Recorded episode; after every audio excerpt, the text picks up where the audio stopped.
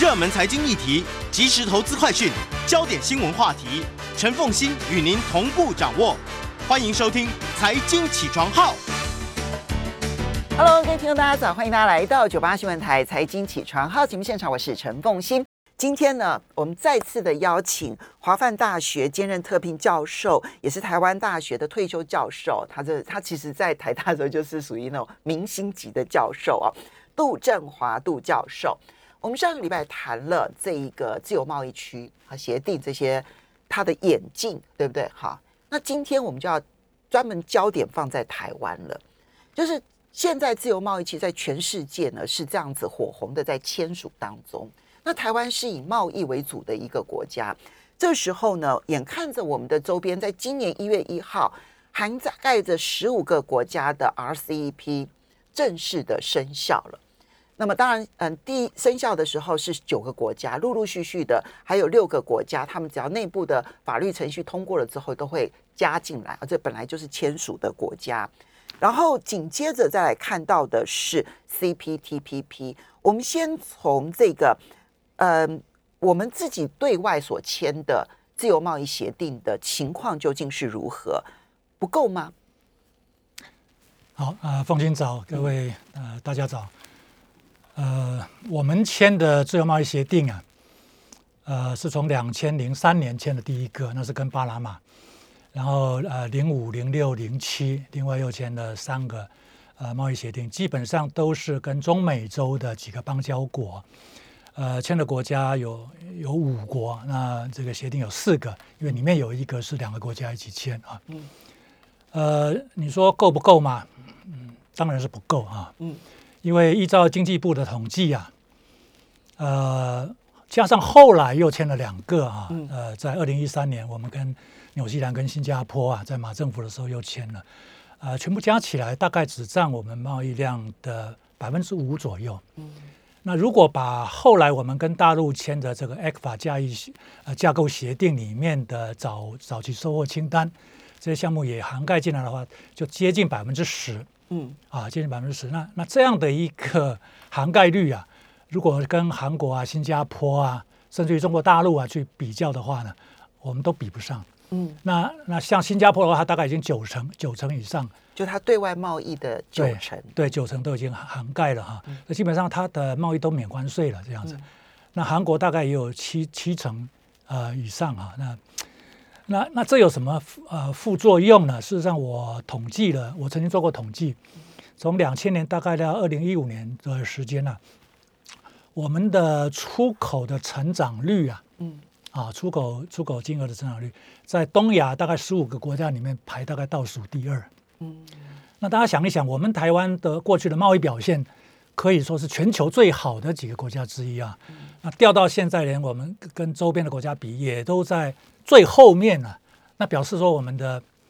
呃，当然这是疫情之前了啊，疫疫情之后，我们这个半导体表现非常好，可能现在又不太一样。但是看起来呢，在全世界大量签署自由贸易协定的这段期间，我们是落后，我们是落后啊，那那造成这样的一个效果呢，呃，是是非常可怕的。嗯呃，我要谈一下哈，当然，刚刚提到说，因为最近啊，疫情过后，其实因为台湾的半导体出口非常的旺盛，是所以我们的出口表现，其实，在东亚又又又高居第一了，对不对？哈非常的好。嗯不过这里面其实可能有没有学者好好研究一下？因为其实我们的电子产业出口是零关税，这是有一个国际上面的一个科资讯科技协定，对叫 ITA 啊，嗯这个是 WTO 底下有一个特殊的一个资讯电子的一个相关的协定，是所以这个部分都是零关税。对，但是其他的产业要关税。那我们有没有从两千年到现在，那个结构上面已经出现剧烈的变动？就是需要关税的传统产业可能萎缩的更严重，而不需要关税的这一个这个电子产业，它可能就会使占我们的结构的比重越来越高，越来越高。我们更加依赖电子产业。对，因因为我现在退休了，对现在的期刊我没有特别留意，呃，但是没有哪一个学者特别去谈这个议题啊，嗯、但是我们官方经常去说，呃呃，当我们周边的国家又签了自由贸易协定的时候，我们的官方就会跟我们讲说：“哎呀，我们不用怕，因为我们出口到这个地方的关税呃不的的的这个产品呢，呃，直通讯产品占了七成或者八成哦，所以啊，我们基本上是不要关税的啊，所以那影响很小。”嗯，那每次听到这种说法的时候，我就很很怀疑啊，因为因为很可能就是就是因为呃刚才主持人所讲的这个原因啊。呃，其他传统的产业的这个关税率都要付呢，所以竞争力就越来越弱啊，所以它的占比就越来越低。嗯，那这个当然需要一个很详细的研究呢，来来确认这件事情。但是直觉上，你来你来想想看呢，这个事情应该都会发生的，只是程度到什么程度，我们不知道。那可能有一些也是因为呃传统产业的呃投资厂商它外移了，嗯，啊，他他发现这个竞争力啊。不行了，留在台湾不行，留在台湾跟人家竞争不行，所以它外移到东南亚、到中国大陆等等。那这样的话，当然就加速了这种现象啊，就是我们传统产业的出口又 那个占比越来越低。那政府认为说，哎呀，这个这个不是一回事啊，这个不重要，因为我们大部分出口都都都不必交关税的话，它其实是造成一种恶性循环。那这样有一个很严重的问题啊，事实上。我上次应该也有提到哈，那个李嘉彤教授的在讲，我们的口罩工业啊，还好还有一些厂商在台湾。如果他们已经移光的话，那我们我们这个疫情发生的时候，我们我们口罩从哪里来？我们也变成那些在跟全世界在求援的国家之一了。所以产业的自给自足率可能就会大幅度的降低，因为我们会有部分的产业可能就完全都没有。对，所以从国家安全、经济安全的角度来看，我们是需要各种产业最少都有一部分留在台湾的。那这个东西只靠经济竞争是不够的，政府要有一个策略出来。那我要顺便一提的是。呃，我们为什么签那么少的自由贸易协定啊？这这这当然大家都知道是中共打压嘛。嗯啊，那那那那那我们要问说，那为什么马政府的时代有办法签了纽西兰跟新加坡这两个对我们台湾来讲还算是重要的国家？我们签了这些贸易，因为当时两岸关系还不错，嗯啊还不错，所以呃，据说双方有一个默契，只要大陆那边已经签了自由贸易协定的国家。啊，我们台湾去跟他签的话，他就没有意见。啊，有一种说法是这样子，我听过呃国民党智库的同仁跟我这样讲。好，那那显然呢，这两岸关系啊是很重要的啊。呃，两千年开始是全世界大量签署自由贸易协定的时的时代，那十年你去看看记录啊，最多。那事实上，当然我们台湾大家也非常焦虑啊。我们到东南亚去访问的话，都会跟这个当地的智库啊学者跟他们建议说。呃，赶快跟台湾签自由贸易协定，因为台湾的呃贸易量跟你们是蛮大的哈，那对方都有好处。那他们说我们也了解啊，但是我们东协通常做事情比较慢啊，我们看新加坡怎么样啊？啊，新所以本来新加坡是一个很重要的指标。对，那我刚刚讲说我们签的自由呃中美洲签的那些自由贸易协定是两千零三年、零五年、零六年、零七年，那零四年在干什么？选举不是吗？不，零四年那年，我们整年是跟新加坡在谈自由贸易协定。哦，那谈到最后就无声无息了。嗯啊，当时因为我是研究呃贸易的，所以我非常关心这件事情，没有任何的资讯就不见了。那那纳闷了两三年，后来我在亚洲周刊才看到一个呃东协高峰会啊，那个李光耀执政去做演讲的时候，他才讲出来，他说他们跟台湾。二零零四年早已经谈完了，结果要签署的时候，用什么名义去签呢？啊，台湾的阿扁总统坚持要用台湾来跟他签，嗯，不用这个 WTO，我们的身份是台风金马关税领独立关税领域这样的身份。那新加坡当然不敢用这样子的方式跟你签，因为这在对中国来讲，这是不得了的一件事情啊，所以新加坡就怯场。那这么一退，我们跟新加坡不，我们跟东南亚那些其他国家。签署的机会完全消失，嗯，因为那些国家都在看东南，都在看新加坡。既然新加坡没有签，他们也不敢跟你签。嗯，那结果我们跟新加坡延宕了十年左右，到二零一三年才签。那这个时候就没有办法突破东南亚各国了，因为这个时候中共的力量更强大，他们更不敢得罪中国大陆。啊，所以您看，如果没有这种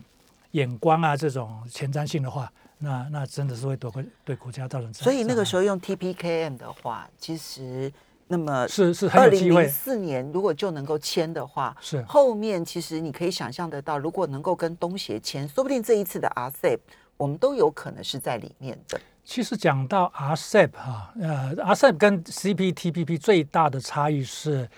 一边有中国，一边没有中国，啊，一边不只有中国，还有中还有韩国啊，这个 RCEP，RCEP 十五个成员国，它的呃经济规模大概占全球三成，它的贸易量也占三成，它占我们出口的比重达到六成。那中国大陆在里面嘛，我们去大陆就已经超过四成出口到大陆，所以这个东西才是我们最重要的啊。但是大大家现在都在讲说。这个 RCEP 我们因为中国大陆在里头，所以对我们来讲是是没有机会的，他一定会背给我们。其实我个人的看法是不一样的。嗯，你想想看，如果今天我们要加入 RCEP，就必须要跟大陆去谈自由贸易协定啊。那我们原来卡关的这个 ECFA 的问题就自动解决了。嗯，因为它就可以完全取代 ECFA 了。嗯，啊，因为。RCEP 不是你跟十五个国家同时一起来谈，是一个一个国家去谈的。其实所有加入这种区域型的自由贸易协定，它都是一个国家一个国家谈的。这种大型的，呃，现在变成一个国家一个国家谈，最早期还不是。但是现在因为各国差异太大了，因为它越来越大，所以差异太大，不可能用一适用一套共同的标准，所以一个国家一个国家去谈是现在的趋势。所以你必须要跟中国大陆去谈啊。嗯。那那他当然。他当然是我，我在我的看法，他当然喜欢跟你跟你来谈这个东西，因为你的经济会跟他更紧密呀。他如果要追求统一的话，这基础是更好的啊，所以不见得那么悲观。我呃稍微休息一下，我们等下再来实际的去评估 RCEP 对我们的影响。欢迎大家回到九八新闻台财经起床号节目现场，我是陈凤欣。在我们现场的是华范大学兼任特聘教授杜振华杜教授，他也是台大非常知名的这个教授哦。那么，嗯，这个我们来谈这个自由贸易协定当中，现在对台湾最大的挑战就是 RCEP 正式的启动了。好，也非常欢迎 YouTube 的朋友们一起来收看直播。好，那么刚刚杜教授提到说，其实台大家都觉得要加入 RCEP。是不可能的事情，但你认为其实没有那么的不可能，对不对？哈，因为呢，呃，RCEP 当中其实如因为要一个现在是要一个一个谈嘛，哈，那在这里面呢，当然最关键的我们知道是中国大陆。你可以想象到，如果中国大陆这边我们谈开始进入谈的话，其实东南亚十个国家大概都可以跟我们谈。好，那么至于在东南亚国家以外的，其实主要就是日本。韩国、西还呃还有这个纽西兰跟澳洲，其实纽西兰、澳洲跟日本跟我们谈也一点问题都没有，对不对？哈，所以关键点应该会是在跟中国大陆，所以问题是出在两岸之间的关系。啊，没错，呃，当然现在两岸的关系已经非常的恶化哈，呃，我倒觉得如果我们去申请 RCEP 的话。那是跟大陆递出橄榄枝，嗯，啊，这是这是一个一个，这感觉上有点跳痛的想法。对，这这这是表面上看不出来，但实质上有这样的一个效果。那如果大陆希望跟台湾的经济更紧密结合的话，他应该要答应的。嗯，大家就装作不管政治啊，那纯经济来谈，就是签自由贸易协定，那那就就来谈。呃，我认为呃，大陆答应的机会其实并不是太小。其实某种程度完成了之前的 A 克法，没有错，因为 A 克法悬在那边是一个大问题呀。啊，我们我们干脆就来呃，顺便来谈一下 A 克法。A 克法并不是马政府主动要谈的东西，它事实上是马政府一上台之后。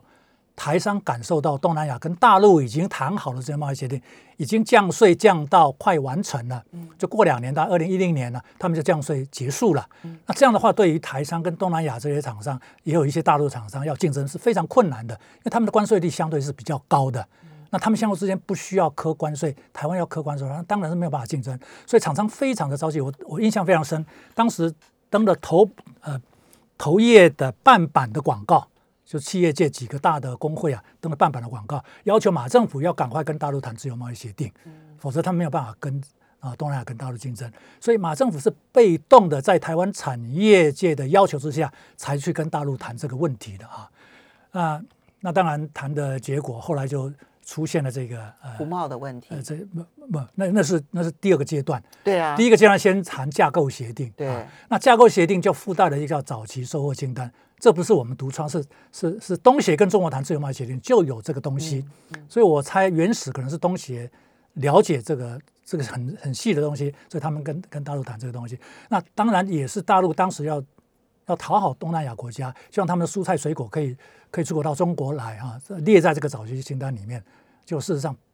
后来的发展不是这回事，是反而中国输取那个蔬菜水果过去的比较多。因为泰泰国有专家指出来，后来的发展竟然是这样的。本来的早收清单那时候跟东协的早收清单也是中国大陆某种程度的让利，对，但是结果没有想到，最后的结果还是中国大陆这边的农产品的竞争力比较高而过去。是这非常有趣的哈。所以呃，不要以为呃这个这个表面上看起来好像你什么东西有竞争力，那实施的结果就一定你能够获得大量利益。这是这是开放大家竞争的公平机会而已。啊，让大家呃有一个平台竞争好。那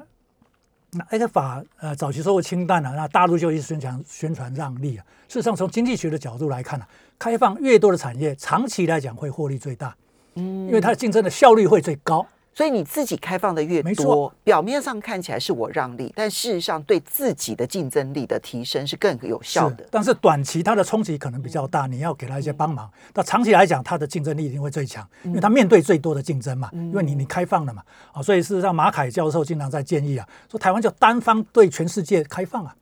对。啊，这个我我我看过他他是这样讲的，对对。啊所以呃，所以所以所以大家观念要调过来，好，这个是一个，就是其实这也是一个可以考虑的一个，我觉得话题。就二零二四年的时候的选举，大家可以去思考这件事情。但是很多呃，其实在今年呢，RCEP 正式生效，也有很多经济学家说对台湾没有什么影响，所以生效了之后就让它生效吧，对我们影响不大。其实你你经常要看，呃，这种话是从哪一种身份的专家讲出来的。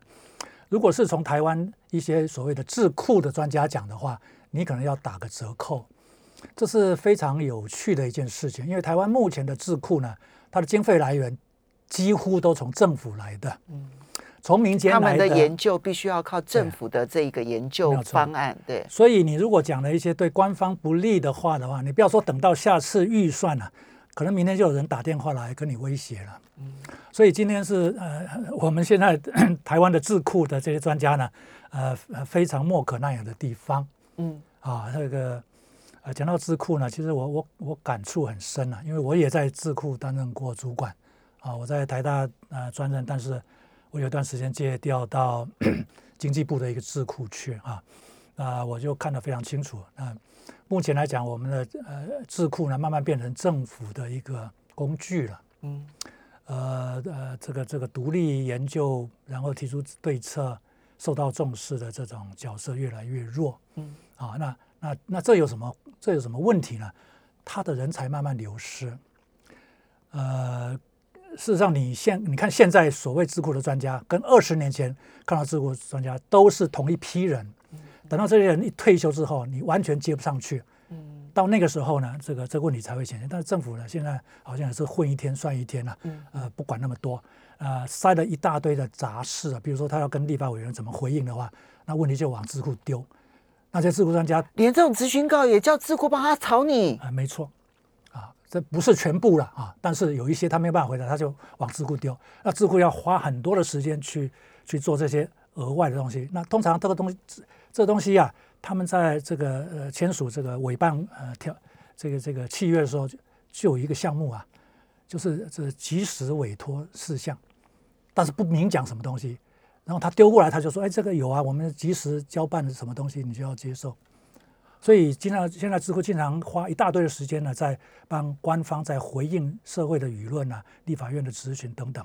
所以他们的专业专业能力发挥呢，其实是受到限制的。那那怎那谁还在替我们去擘画那个长期的规划呢？智库该做的是这件事情啊，不能够每天被短期骚扰啊。哦，那个经常经常干扰到我，我我某一些同仁是呃经常被被被用到这方面，他可能用了三分之一的时间在做这样的事事情。好，那这样子的话，RCEP 到底我们要从什么样的角度去观察对台湾可能产生的影响？其实啊，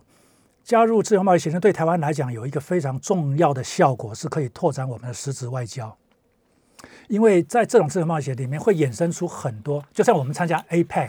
亚太经合会议啊，嗯没错。就有很多那种次级、部长级的或是处长级的这种会议其，实他从司长就开始，是是是，他他他有很多会议。那你知道现在自由贸易协定里面有一个新的发展，就是叫做经济合作这个章节非常重要，嗯特别是比较呃开发程度没有那么高的国家，嗯他会希望在这个地方放入比较多他想要发展的产业，把这个项目放进来。嗯比方说电子商务啦，大家来合作啊、比方说这个呃，像这个呃这个这香港、澳门跟大陆签的这个我们叫 CPA 哈、对对，它里面就紧密经贸哎关系就是。医药啊、中医药的的合作就放进去。哦那你知道有一个国家特别会善于利用这个东西是日本。嗯日本在跟东协啊呃其他国家比较落后国家签的，它它都不叫自由贸易协定，它叫经济伙伴协议。嗯，对，经济伙伴协议为什么？因为日本要保护它农业，虽然农业的自由化是有极限的，嗯那那就那就不太符合自由贸易协定精神。自由贸易协定在 WTO 的规范是要是要全部开放的，嗯但日本因为农业要保护，所以它不完全开放，它就换一个名称。但是另外，它就在经济合作里面规范的非常清楚、非常的详细，而且花了很多的资源在里面去跟你合作，来提升你的科技的水准。而你的科技水准呢，其实是某种程度跟我来做互补的，你等于是我的一个供应链的一环。没有错，那个就在操作的时候，你要非常有技巧。那那衍生出来的利益就给日本的厂商嗯嗯啊，嗯，所以我们台湾过去不太重视这个东西。那这个东西可以是在我们想要保护某一些项目不愿意开放的时候，你可以跟对方去 bargain 啊，去议价的一个筹码。就我们台湾的科技是很水准很高的，你很多东西是需要台湾帮忙的。那我们可以在经济合作这个项目里面放入你有兴趣的东西，而我也有能力给你一些技术，慢慢慢慢透过合作啊，慢慢的移转给你。等于是一个产业的一个上中下游的供应链当中，我们去掌握最上游，然后呢，把中下游，然后用经济合作的方式去外发到其他的国家当中。是对其他国家来讲，其实有经济发展的可能性，呃，对我们来讲，等于是手脚的延伸。太好了，你我这形容对吗？太棒了，哎，嗯然后你会衍生出来的很多很多这个商业的机会，会嗯回馈给我们的企企业。嗯这日本是非常善于运用这一套的，在对外的外交啊、援助啊各方面。这在 RCEP 里头也有。呃，RCEP 里面有经济合作啊，嗯那那那我那那，但是如果是美国签的，就完全没有。OK，美国跟欧洲这些进步国家签的大概都没有，因为他们认为这个是贸易就是贸易啊，嗯其他合作有其他的东西嗯啊，但是但是现在亚洲的自由贸易协定大概都有这个东西，经济合作。这个对于我们如果要进入东南亚，就是南向政策来讲，这也很重要啊，因为这个才是我们手脚延伸，而且你可以跟在台湾最上游最强的这个部分做互补合作啊。没错嗯，啊，所以呃，我们的政府应该要重视这件事情。所以我们在讲 RCEP 对台湾到底经济有没有影响的时候，如果你单纯就关税来讲，你可以去算说啊，那我们影响可能几个百分点啦，那这个百分点可能不用去计较它。但你就长远的经济发展的角度来讲，其实损失了很多的机会，应该从这个角度看。是，但是刚刚讲到只只有几个百分点啊，但是对农产品、对某一些传统产业。呃的那个关税率，其实在东南亚这些国家还是蛮高的啊，中国大陆也有有些东西也是蛮高的，嗯。啊，所以你如果因为自自通讯产品的出口不需要受到关税，呃，大部分都不需要关税的影响的话，而而去轻视这个东西，呃，会造成刚才讲到那个产业扭曲的部分续扭曲，而且我们休息一下，马上回来节目现场。欢迎大家回到九八新闻台财经起床号节目现场，我是陈凤欣。在我们现场的是华范大学兼任特聘教授杜振华杜教授，他研究这一个自由贸易协定啊，其实已经有二十年了嘛，哈的时间了，呃十五有二十年了，二十年的时间了啊。那今天来跟我们谈 RCEP 的影响到底是什么？好，刚刚提到了 RCEP 的影响，不是只有我们看到的表面上的减税这件事情，即便是减税，它都是对传统产业影响很大，可能会进一步扭曲我们的产业结构。更何况，它代表的其实是更多包括服务贸易的机会，包括经济合作的机会，还有包括了未来数位经济的合作的机会。其实，在 RCEP 里头都有。好，那这个其实对我们来讲伤害是更大的。好，那接下来我们就讲说，好，没关系，没有 RCEP，我们加入 CPTPP。好，CPTPP 其实规模也不小，而且呢，现在的十一个国家，美国已经退出了嘛，哈，嗯，十一个国家大致说起来，除了智利，还有一些东南亚国家之外，其实跟台湾都呃，智利跟秘鲁跟台湾都算是友好。那我们 CPTPP 应该一定可以加入了吧？呃，有一种说法是，里面一些国家其实跟中国大陆的关系不错，所以中国大陆其实可以背地里面影响他们，让他们在跟台湾呃谈判之商的时候，把标准抬高，嗯，啊、造成台湾入会的一个障碍。那这个可能性不是非常高，但的确是存在。嗯也许背后再呃再给他一些利益啊，吊在那边，然后稍微提一下，大概大家就可以会议嘛。呃，但是当然，CPTPP 里面支持台湾，就就积极支持台湾的，最早包括日本嗯啊，还有几个纽澳啊这些国家啊，所以台湾方面也不是没有强烈的支持者。我估计呀、很可能会套用这个 APEC 模式或是 WTO 模式。那 APEC 模式就是大家同时进来，对，那一九九二年的安排，是大家一起进来。那如果是 WTO 模式的话，就是几乎同时，但是有先后次序，就大陆在前面，那台湾马上跟进去。嗯啊，当时大概只差了半个月啊，是或者一个半月的时间。呃，那我相信这些国家，就算大陆暗地里面想要背给台湾，他也不完全会听，因为台湾如果入会，对他们确实是有好处的。嗯。啊，除非大陆呃愿意花很大的成本来背给台湾。但是也没有那么必要去背给台湾啊，因为这这的确不是外交机构嘛，啊，那那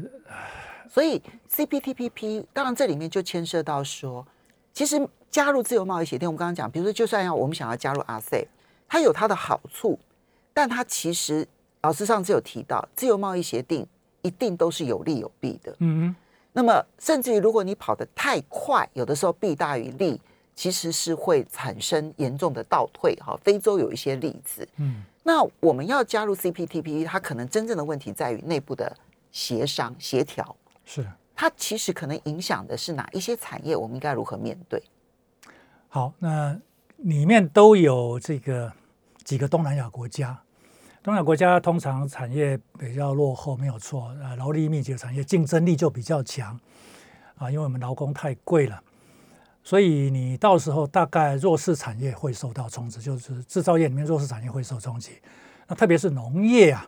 那那些国家农业都比我们强，它一定可以找到一些项目是有办法打入台湾市场，即使加了运费之后，还是有竞争力的。你说包括像加拿大啦、智利啦，或者是呃纽西兰跟澳洲，对那个 C CPTPP 啊，对，嗯有加拿大、澳洲、纽西兰，他们都是属于农业见长的国家。他们有一些农产品是对台湾市场是有兴趣的嗯啊，有兴趣的。那像马来西亚、越南也在里面啊。嗯那那那你可以想象啊，马来西亚、越越南一定有一些农产品是是在台湾市场可可以卖得很好的。嗯所以如果如果要能够顺利加进去而不引起剧烈问题的话，那我们要做准备。嗯我们知道这种大型的贸易协定，呃或是说是贸易自由化要做的话，你你像美国啊，当年在一九六零年代初期，一九六二年，甘乃迪总统要透过 WTO 的呃关税减让，就是 GATT 那时候。对对，那个叫呃甘乃迪回合谈判啊，他就通了一个叫贸易促进法案。嗯那法案里面有就就贸易调试协助的机制。哦那协助什么人呢？协助那些受冲击呃的产业，嗯然后因此而失业的劳工。嗯啊，后来到两千零二年的时候，他又把它扩大到，因为这个压力而外移啊，呃嗯，到海外去投资迁走了，造成失业的员工都可以跟政府申请补助嗯啊。那你记得，呃，这种这种，其实当年我们在埃克法在谈服贸的那段期间呐、那政府就提出来说，我们要我们要提供一个一个协助的基金呐、要投入大量的金额，当时还号称说要九百多亿，事实上到最后没有编列出来。嗯，这其实让产产业界或是这个密呃这个这个这是加入 WTO 的时候。不不不，加入 WTO 的时候，我们的确提了一千亿的嗯一千亿的基金啊，在呃在九零年代啊就提出来了啊，那那事实上也运用的还不错，但事实上是不是没有问题的？因为它把把农委会需要做的一些项目塞塞进去了哈，去稀释它的功能。那当然，那个也许也许还 OK，因为当时冲击没有特别大。但是如果要加入这种大型的自由贸易协定的话，你要有一个相当规模的基金在那个地方，然后很详细的说产业呃企业受冲击或是劳工受冲击的话，那那那那那你去跟他申请，那那需要什么样的呃证明的话，你就可以受到补贴，而且这个补贴或是协助是是显著的，是是是可以让人放心的。但是，所以前面先诚实面对。对，弊病可能出现在哪里？嗯哼，然后第二步呢，就是呢，我用透明化的机制，让这里面可能受损的产业也好，劳工也好，你很清楚的看到那一个补偿的路径。是啊然后第三个部分呢，其实就是要执行的有效率。对。那这方面呢，蔡政府可以说完全没有看到嗯嗯啊。天天讲说我们准备好了，嗯它是法规准备好了，就叫各部会啊有冲突的这个条文啊，要赶快去修法。嗯他他就认为准备好了。嗯那这方面完全没有做任何准备，你我在媒体完全没有看到任何东西。嗯那马政府的时候在签个法的时候，它是有这样的机制，但那个机制不够明确、不够完整，让产业界的信心也不够，所以那是让太阳花那么严重的原因之一嗯，啊。就是我们刚刚讲的，你面对的不足，然后呢，透明化的不足。嗯，所以你面对不足、透明化不足，你就会失去相关产业的信心。是，嗯那除了那个东西以外啊，我认为你对弱势弱势的制造业跟农业的这种研发机构的强化要做，嗯到现在为止没有任何这一方面的动作。嗯你想想看，农民受冲击的话，那你希望他能够呃转种其他有利基的产品啊？问题是你能够竞争过跟呃日本这么强的国家啊，去抢那种高端金字塔顶端的那些人的那些产品，我们有点上不上下不下。没有错。所以到时候你受到冲击，那那如果你没有这这些积极的动作，让让让让农民啊，让传统产业的劳工啊，这个企业主看到而有信心来开放市场的话，你就会面临绿版的太阳花。嗯啊，就跟 X 法一样，没有错那时候的福茂一样。呃，不是只有政治因素在这边，纯粹经济的因素就可以让你焦头烂额。好，所以最后一分钟的时间，杜杜教授，你觉得台湾的这一个 FTA 就自由贸易协定的策略到底现在应该怎么做？呃，当然现在我们呃被封锁的呃很厉害，但事实上我们政府的态度也不够积极。如果够积极的话，像刚才我讲的这些